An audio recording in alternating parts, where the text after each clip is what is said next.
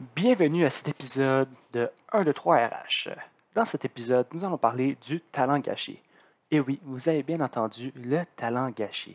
Ou bien, moi j'aime bien les appeler le diamant brut. Cet employé est celui qui a beaucoup de potentiel, mais il n'est aucunement performant. On pourrait le comparer euh, un peu au, sportif qui gagne le trophée du meilleur esprit sportif. C'est la case qui est le plus haut à gauche du modèle des neuf boîtes. Comment faire pour reconnaître cet employé? Eh bien, c'est le coéquipier qui est super positif. Il veut apprendre malgré son manque d'expérience.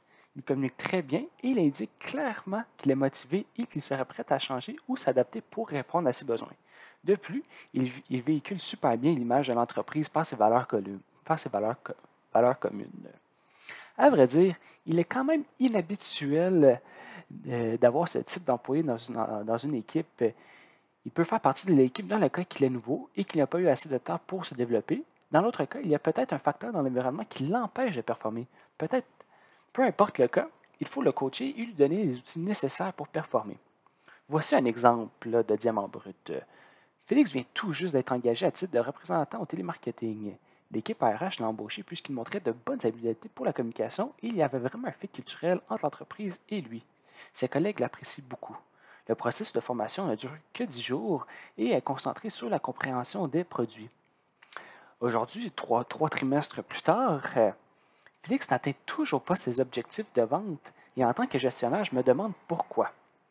Comme gestionnaire, vous devez réfléchir aux actions que vous êtes prêt à déployer pour cet employé.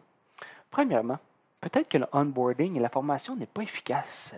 En dehors de cela, ce type d'employé a généralement besoin plus de coaching et de formation. Puisqu'il demande beaucoup de potentiel, je suggère de prendre euh, du, temps, pour bien le former, euh, peut-être faire des séances de one-on-one. Tel que mentionné, c'est quand même assez inhabituel comme situation d'avoir un employé qui, qui, a beaucoup de potentiel mais qui n'est pas performant. Et si cela continue pour Félix, il faudrait penser à le déplacer euh, ailleurs dans l'entreprise. Alors, voici pour cette semaine. Je vous remercie de vous être joint à nous pour cet épisode de 1, 2, 3 RH et à la semaine prochaine.